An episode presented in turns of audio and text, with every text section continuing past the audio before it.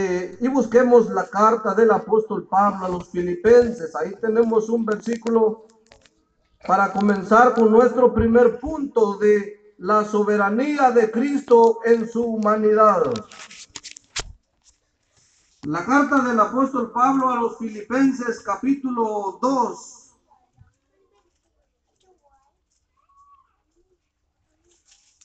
Y el versículo que vamos a leer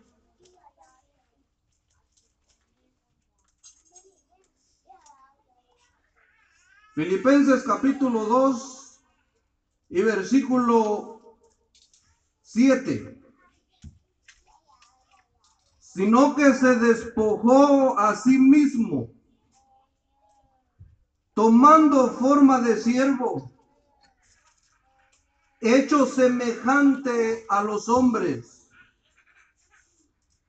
El versículo 6 nos marca que el Señor Jesucristo era Dios. Aparece en el versículo 6 un simil y, la, y el término que Él era en forma de Dios. Pero en realidad las escrituras dice que Él era Dios. Y el versículo 7 dice que, dice la escritura, sino que se despojó a sí mismo tomando forma de siervo, hecho semejante a los hombres. Cuando hablamos del tema de la salvación, el perdón de pecados y la redención del hombre, todo eso viene bajo la soberanía, bajo el tema de la soberanía de Dios. Porque la salvación humana es solamente en la soberanía del Padre. Nadie pudo haber querido venir a esta tierra a dar su vida por un pecador. El libro de los Salmos dice que cuando Dios miró hacia los hijos de los hombres, no había ningún entendido. No había ni uno que buscara a Dios. Todos se han desviado, dice la escritura. Todos se han ido.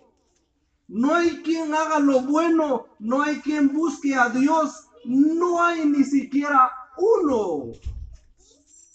Y cuando él vio esta condición, dice que hubo ese sentir en Cristo Jesús. Haya pues en vosotros este sentir que hubo también en Cristo Jesús, el cual siendo en forma de Dios, no estimó el ser igual a Dios como cosa que aferrarse, sino que ¿qué hizo? En su soberanía y en su voluntad se despojó de su gloria. Y vino a esta tierra y tomó un cuerpo semejante a los hombres, dice ahí la escritura. Pero cuando el Señor Jesucristo vino y tomó un cuerpo semejante a los hombres, no quiere decir que Él fue inferior a Dios porque en realidad Jesucristo es Dios. Él ha sido Dios desde el principio. Él fue Dios en su humanidad y Él es Dios ahora entronado en gloria. Vamos a ver qué dice la escritura en el Evangelio de Jesucristo según Mateo capítulo 12. El Evangelio de Jesucristo según Mateo capítulo 12. Y vamos a ver el versículo 39. Tenemos ahí relatos donde comienza la superioridad del Hijo del Hombre. En la escritura encontramos bastantes personajes de renombre y muy importantes en la escritura. ¿Por qué? Porque fueron hombres doctos, hombres serviciales a Dios y quedaron en las escrituras para ejemplos. Capítulo 12 del Evangelio de Mateo y vamos a leer el versículo 39 en adelante y vamos a anotar aquí unas palabras. Verso 38 dice, entonces respondieron algunos de los escribas y de los fariseos, diciendo, Maestro, deseamos ver de ti señal.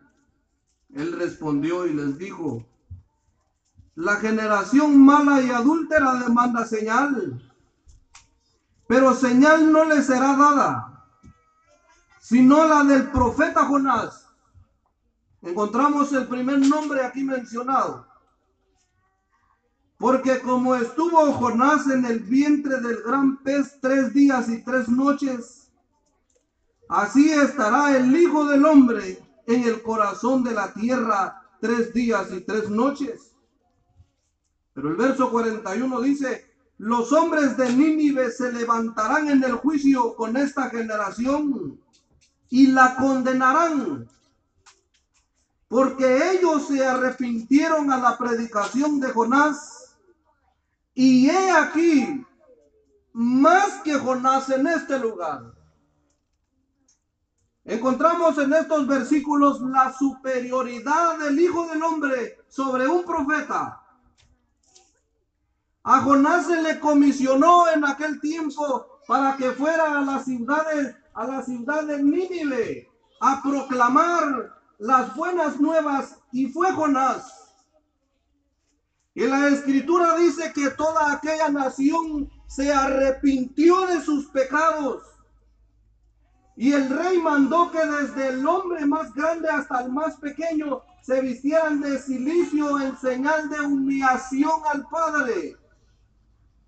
Y ahora la generación, dice el Señor Jesucristo, que estando presente Cristo, cerraron su corazón. Póngase a pensar, amigo. Imaginémonos, señora, señorita que está con nosotros en esta noche. Esta generación farisaica tenía enfrente de ellos nada menos y nada más que al Hijo del Hombre, Jesús Nazareno. Los hombres de Nínive se levantarán en el juicio y condenarán esta generación, porque ellos se arrepintieron a la voz de un hombre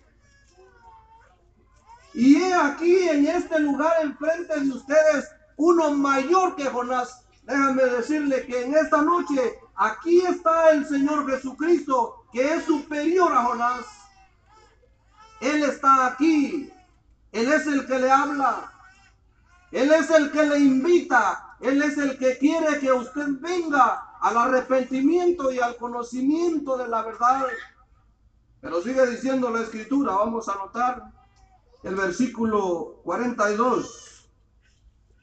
La reina del sur se levantará en el juicio con esta generación. Encontramos aquí la mención de una mujer y la condenará porque ella vino de los confines de la tierra para oír la sabiduría de Salomón y he aquí más que Salomón en este lugar. Encontramos aquí la superioridad del Hijo de Dios, hecho hombre en la tierra, pero superior al mejor rey que ha existido en la tierra. Dice que a Salomón se le dio un corazón amplio y una sabiduría inigualable de tal manera que no hubo hombre como Salomón antes de él, y no habrá hombre como Salomón después de él. Pero dice la escritura que el Hijo del Hombre es superior a él. Bendito sea el Señor por su soberanía. Nosotros glorificamos al Hijo de Dios. He aquí, dice la escritura, uno mayor que Salomón mayor que Salomón. ¿Por qué? Él era mayor que Salomón porque Él es Dios. Nosotros proclamamos a Dios, a Jesucristo hombre, Jesucristo Dios. En los cuatro evangelios encontramos la superioridad de Jesús, no solo sobre hombres de renombre, sino también sobre cosas sobrenaturales. Se pinta en los cuatro evangelios la superioridad de Jesucristo sobre Satanás, el Dios de este siglo. En el capítulo 4 de Mateo, Satanás tentó al Señor y el Señor le dijo, quítate de mí, Satanás, Porque al Señor tu Dios, dice la escritura, adorarás y a Él solo servirás. Porque Él es único. El Señor Jesucristo vino a esta tierra y expulsaba demonios. El Señor Jesucristo vino a esta tierra y sanaba enfermedades. Él demostró su superioridad sobre la enfermedad. Y si fuera poco, también demostró su superioridad sobre la muerte. Había un hombre llamado Lázaro, dice la escritura, que estaba muerto y era cuatro días que lo habían sepultado. Pero vino el Señor y dijo, yo soy la resurrección y la vida. Fue a la tumba y le dijo, Lázaro, ven fuera. Y este hombre que estaba muerto se levantó, mi amigo. Este hombre que estaba muerto se levantó y recobró la vida porque él tiene la superioridad sobre la vida misma.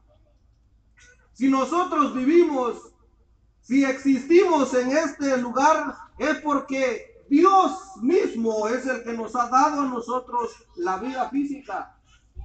Pero el Señor Jesucristo no solo ofrece la vida física, sino que Él también ofrece la vida eterna. Ah, las escrituras, amigo apreciable, nos mencionan en muchas ocasiones, por no decir en todas las escrituras, la superioridad de Cristo. Dentro del grupo que habemos aquí reunidos, no hay uno mayor que otro, solamente es el Señor Jesús el centro de nuestra adoración. Porque Él es el único digno de ser adorado. Vino el Señor Jesucristo. Encontramos aquí la humanidad del Hijo del Hombre, pero siendo Él humano superior a todos. Pero Él vino con un objetivo la carta a los filipenses dice ahí que no escatimó el ser igual a Dios como cosa que aferrarse, sino que se despojó haciéndose obediente hasta la muerte. Y la escritura dice, y muerte de cruz, pero ¿para qué? ¿Cuál fue el objetivo? La carta del apóstol Pablo a los a Timoteo dice que él vino a morir por los pecadores. Él vino a dar su vida por los pecadores para ofrecerles una vida eterna. El Señor Jesucristo es el autor de eterna redención. Pero la escritura no se queda allí. Vayamos a notar una característica más en el libro, en la carta a los hebreos. Cuando entramos a la carta a los hebreos, entramos a una carta de mucha dimensión a una carta demasiada amplia, donde nos amplía también la vida del Señor Jesucristo y el punto de la redención humana. En los Hebreos el capítulo 1 y versículo 4 dice ahí la escritura que el Señor Jesucristo hecho tanto superior a los ángeles cuanto heredó más excelente nombre que ellos. El Señor Jesucristo hecho hombre no es solo superior a la reina del sur, no es solo superior al profeta Jonás, ni al rey Salomón. En el capítulo 3 de los Hebreos dice que el Señor Jesucristo es superior al siervo Moisés Moisés fue un gran hombre, un gran mediador dentro del pueblo para Dios e hizo una labor inigualable. Pero la escritura dice que el Señor Jesucristo es superior a Moisés. En el capítulo 2, en el capítulo 4, encontramos que el Señor Jesucristo es superior a Josué. Josué es su sucesor de Moisés cuando él murió. Se quedó él para repartir la tierra, pero el Señor Jesucristo es superior a Josué. Pero tenemos aquí en el versículo 1, capítulo 1, el versículo 4, la superioridad del Hijo del Hombre sobre los ángeles. Allá en los cielos hay millones y millones de ángeles que se postran a los pies benditos del Señor Jesucristo, porque hoy Él está entronado en gloria.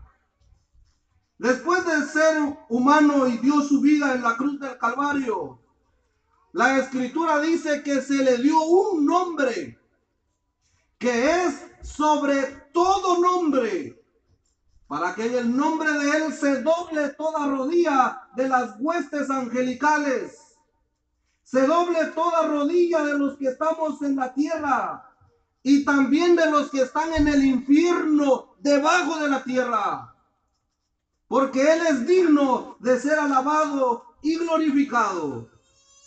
Ah, pero no solo eso.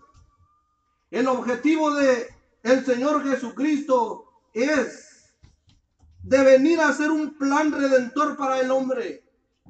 En la soberanía de Cristo cae la redención y el plan de salvación.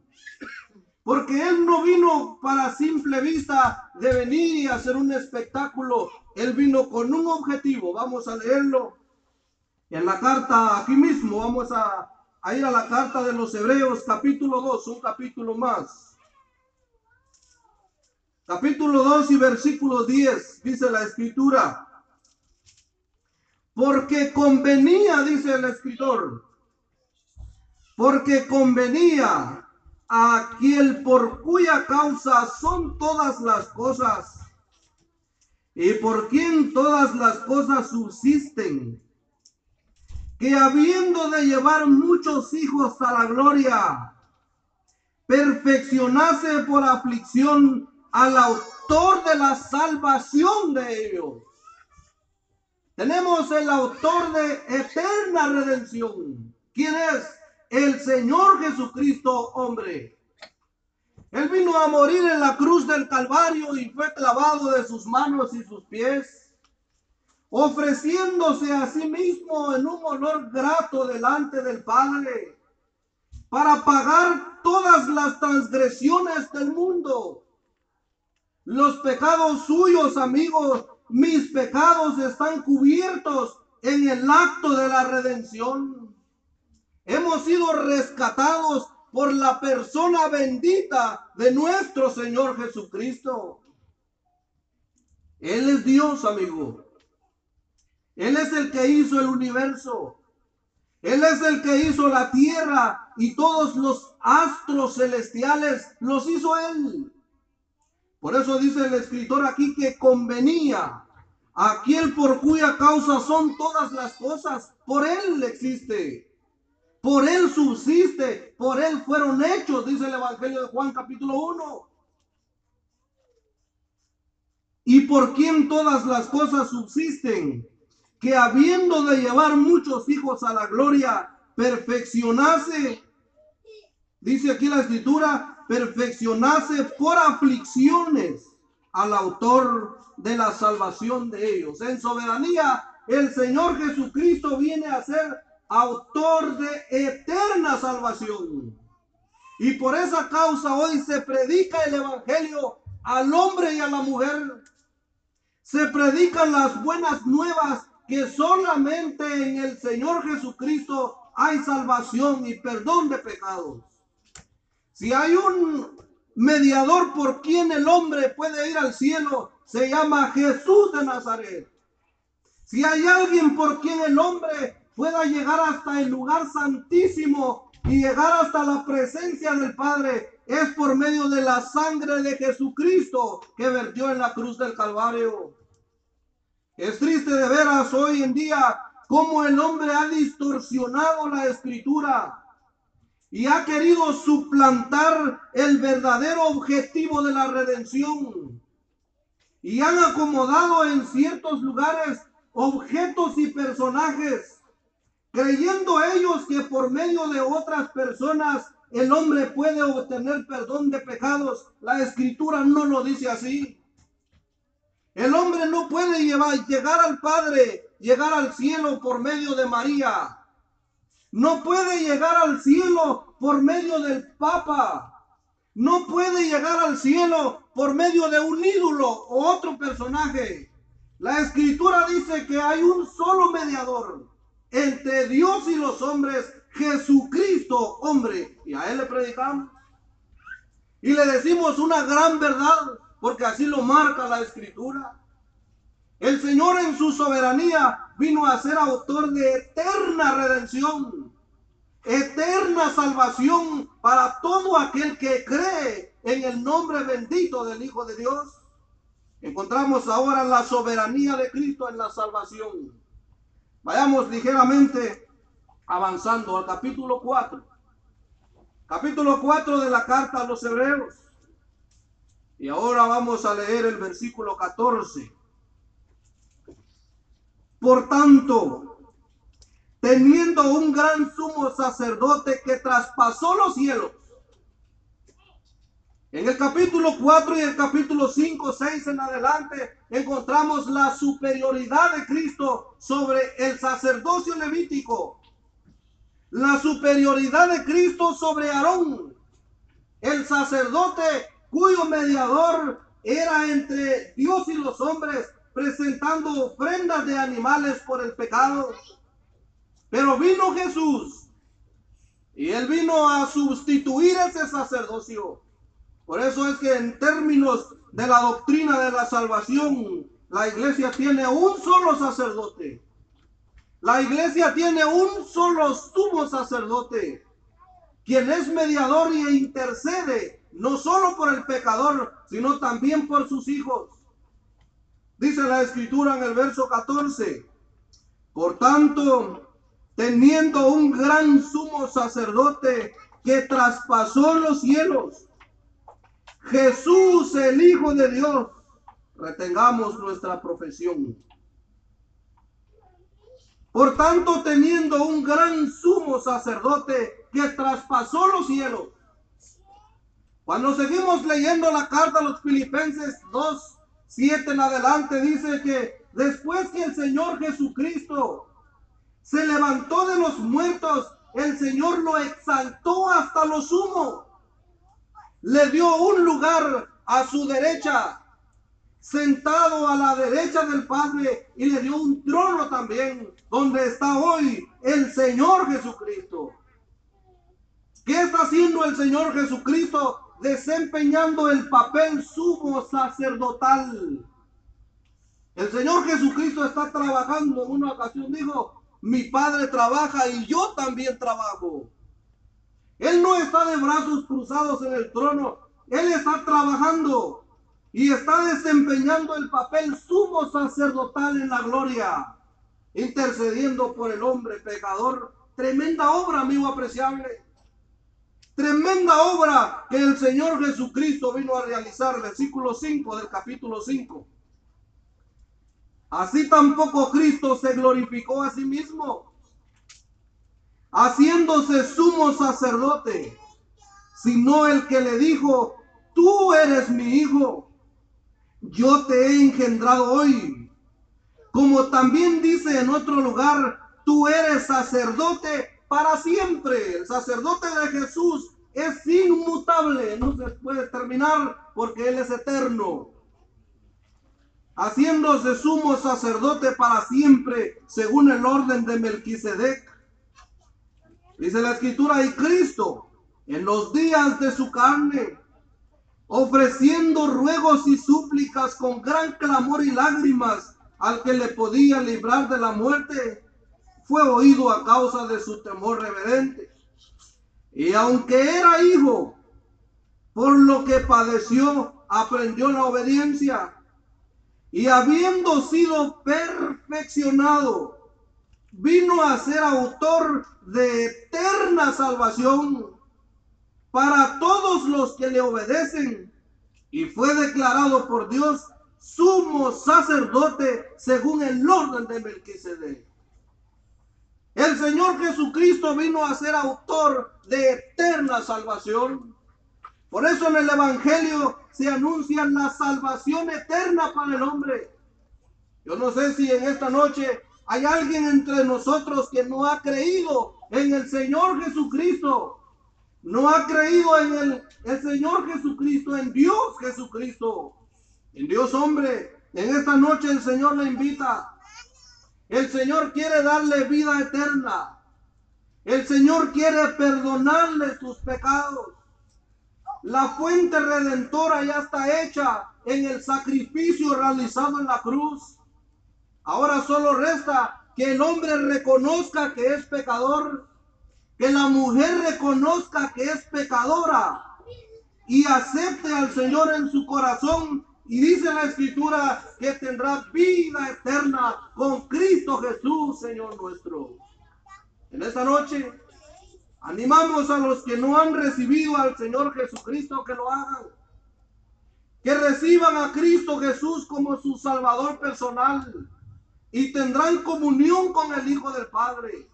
Tendrán comunión con el Espíritu Santo. Tendrán comunión con el Padre, con el Hijo y con el Espíritu Santo. Y leímos en el mensaje anterior que todo aquel que en él cree es constituido hijo de Dios, no engendrado por voluntad de hombre, por voluntad de carne, sino de Dios. ¿De qué manera? creyendo en el sacrificio redentor de Cristo en la cruz del Calvario. El Señor Jesucristo vino a esta tierra, se humanizó, tomó un cuerpo de hombre, pero Él es Dios, Él fue Dios y Él es soberano y a Él se le debe la honra, a Él se debe la gloria hoy y por toda una eternidad. Que el Señor bendiga su santa palabra. Amén.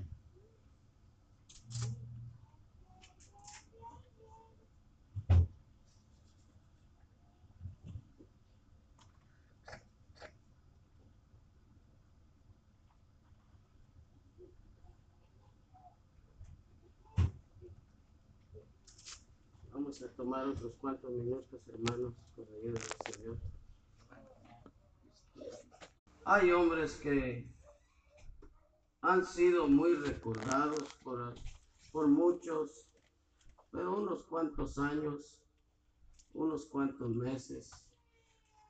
Pero el Señor Jesús es recordado a cada primer día de la semana, hermanos. Bendito sea el nombre de Él. Nosotros la asamblea tenemos la doctrina de hacer memoria de nuestro Salvador y Señor Jesucristo. Y hoy por la mañana lo hicimos. ¿Por qué? Porque Él es digno y su nombre significa Salvador del mundo. Ese es el significado. Leamos Apocalipsis, su capítulo 1, y vamos a leer el versículo 15. Y qué precioso cuando tenemos nuestras, nuestra familia, nuestros hijos, y podamos enseñarle a ellos a través de la palabra de Dios y enseñarle a ellos y decirles y contarles a ellos quién es Jesús. Mire, es precioso. Vamos a leer el capítulo 1 de Apocalipsis el versículo 5. Dice así.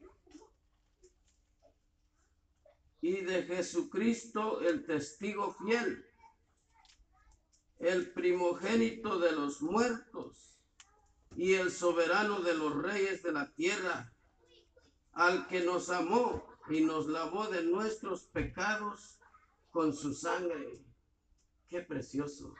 Que el Señor bendiga esta palabra en nuestros corazones. Oh, qué grande. Cuando está diciendo aquí, y de Jesucristo el testigo fiel. ¿Sabe qué significa la palabra fiel? Esto muchas veces nosotros lo hablamos y vamos a tratar de que entendamos un poquito así en lo práctico esta palabra fiel. Muchas veces la mencionamos cuando estamos conociéndonos con nuestra pareja y ya queremos llegar al matrimonio. ¿Y sabe qué decimos antes de casarnos? Te voy a ser fiel hasta el último día de mi vida. Así decimos nosotros. Algunos así lo dijimos. Y también ahí la hermana lo mismo dijo. Ser fiel hasta que nos vamos con el Señor. Y aquí el Señor Jesús está, aquí la palabra está diciendo que la palabra fiel significa que en Él no hay tacha de mentira. De que en Él no se puede decir algo en contra de Él, porque todo lo que la Biblia ha dicho del Señor Jesucristo es verdad y es fiel.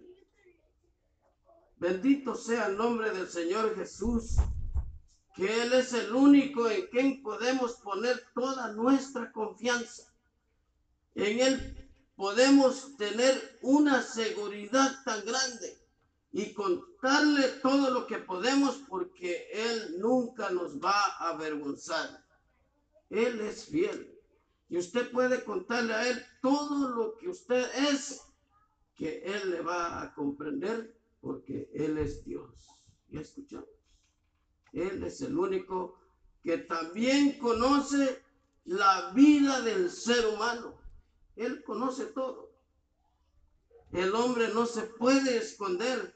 La palabra de Dios, dice en Salmos que Él es un Dios omnisciente, un Dios omnipotente y un Dios, un Dios omnipresente. Esto quiere decir que nuestro Señor puede estar y está en este momento aquí entre nosotros y está en los cielos también. Qué grande poder, hermanos. Bendito sea el nombre del Señor el día que tuvo misericordia de nosotros y que y le conocimos a él. Porque él dice que no es del quien corre ni del quien quiera, sino del quien él tiene misericordia, amigo no es del quien corre ni del quien quiera, sino del quien Él tiene misericordia, la palabra fiel. Él es fiel y si Él está ofreciendo la salvación en esta noche es porque es seguro, seguro. es de verdad. Y también dice que le da la vida eterna. Es una vida para siempre, jamás se va a terminar. La vida física sí pasaremos, experimentaremos la muerte física, pero nos iremos a vivir con Él por la eternidad, hermanos. El primogénito de los muertos, miren. ¿Por qué nuestro Señor Jesucristo es el primogénito de los muertos? ¿Por qué? El Señor Jesús dijo en el Evangelio de Mateo, tengo poder para poner mi vida y tengo poder para volver a tomarla otra vez. Mire, qué poder de Dios, qué poder del Señor Jesús. Él tiene poder, dice, para poner su vida. En el Antiguo Testamento muchos fueron resucitados, pero tuvieron que usar a otro o fueron resucitados por algún otro hombre que Dios lo había escogido para poder hacerlo, pero nuestro Señor Jesucristo es el primogénito de los muertos porque a Él nadie lo resucitó de los muertos. Él mismo, dice la escritura, antes de Él morir, Él dijo que iba a morir y iba a estar tres días y tres noches en el, en el corazón de la tierra y resucitar al tercer día conforme a las escrituras. Mire el poder del Señor. Por eso es el primogénito de los muertos, y él resucitó un día como hoy. Un día como hoy, un primer día de la semana. Él resucitó de los muertos. Por eso es que nosotros, apreciables hermanos, adoramos a un Cristo que vive, a un Cristo que reina y permanece por los siglos y de los siglos. Él es eterno. Por eso es de que Él es el primogénito de los muertos y el soberano de los reyes de la tierra. no hay otro rey mejor que nuestro Señor Jesucristo. Hay tantos reyes en la tierra como en España, en Italia. Y ya escuchamos también, hay otro que se llama el Papa. Pero ellos son solamente alguien que va a vivir unos cuantos años. Pero nuestro Señor Jesucristo, dice la escritura, que es el soberano de la tierra, es el soberano de los reyes de la tierra. Él es el único rey. Y a Él, por eso es de que a Él, apreciables hermanos, le adoramos. Y desde que le conocimos, le glorificamos y le alabamos su nombre, como escuchamos en el mensaje. Quisiera usted tener a alguien como rey en su vida. Él en esta noche, que Él no solamente quiere ser su rey, en esta noche Él quiere ser su dueño y Él quiere ser su salvador. ¿Y sabe qué más quiere ser? Quiere ser su Señor. Él es el soberano de los reyes de la tierra. También dice, al que nos amó y nos lavó de nuestros pecados con su sangre preciosa. Él es el único que se puso en el lugar del hombre. Ya escuchamos que no había nadie quien podía redimir al ser humano, porque el pecado tenía que ser redimido con sangre y solamente nuestro Señor Jesús nos amó y se decidió venir a morir en la cruz del Calvario por nuestros pecados. Apreciables hermanos, nosotros hoy le damos gracias a Él porque Él nos amó. Y dice que nos amó antes de la fundación del mundo. Por eso, apreciables hermanos, a Él le alabamos. A Él le glorificamos porque Él nos ha perdonado nuestros pecados pasados. Ha perdonado nuestros pecados presentes y nuestros pecados futuros. Por tanto, tenemos la salvación y la vida eterna. ¿Y sabe por qué le predicamos a Jesucristo? Porque Él nos ha salvado a nosotros. Y lo hacemos por gratitud al nombre de Él, de que Él no solamente nos ama a nosotros, sino que también lo ama a usted. También lo ama a usted que está aquí entre nosotros.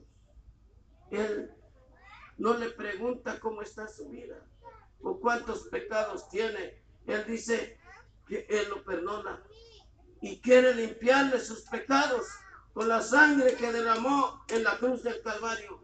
Esa sangre preciosa tiene poder y sin igual poder para limpiar nuestros pecados. Si me limpió a mí, también lo puede limpiar a usted. Qué precioso. Versículo 17 de este mismo libro dice aquí, del capítulo 1 y versículo 17. Vamos a leer. Y dice así, cuando le vi, caí como muerto a sus pies. Y él puso su diestra sobre mí diciéndome, no temas, yo soy el primero y el último, y el que vivo, y estuve muerto, mas he aquí que vivo por los siglos y de los siglos. Amén. Y tengo las llaves de la muerte y del Hades nuestro Señor está vivo. Él dice, donde dos o tres están congregados en mi nombre, allí estoy yo en medio de ellos. Y lo creemos, apreciables hermanos, por fe, que Él está en medio de nosotros. Y le alabamos su nombre, porque Él es el único que quiere salvar a los hombres, que quiere salvar a todos aquellos que quieren llegar a Él. Él dice que Él tiene las llaves Así dice su palabra, él dice que tiene las llaves de la muerte y del Hades, pero también tiene las llaves de la vida. Él, como acabamos de escuchar, resucitó a Lázaro. Ya tenía más de cuatro días. La ley dice que usaban los, los saduceos y los fariseos, la ley que usaban ellos, que después de cuatro días era imposible que alguien podía resucitar de los muertos. Pero ¿sabe qué? En esos cuatro días el Señor llegó y resucitó a Lázaro y le dio vida física y le dio salvación y vida eterna también. Entonces Él es, eso es lo que Él ofrece en esta noche.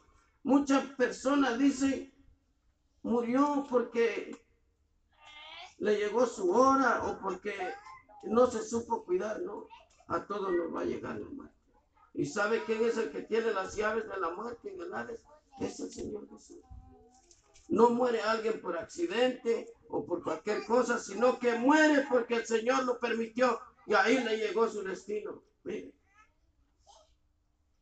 ¿Y nosotros cuándo moriremos? Pues nosotros si morimos hoy nos vamos con Cristo, porque ya lo hemos recibido a Él como nuestro Salvador y personal de nuestra vida. No tenemos miedo a la muerte, la muerte un favor nos hace.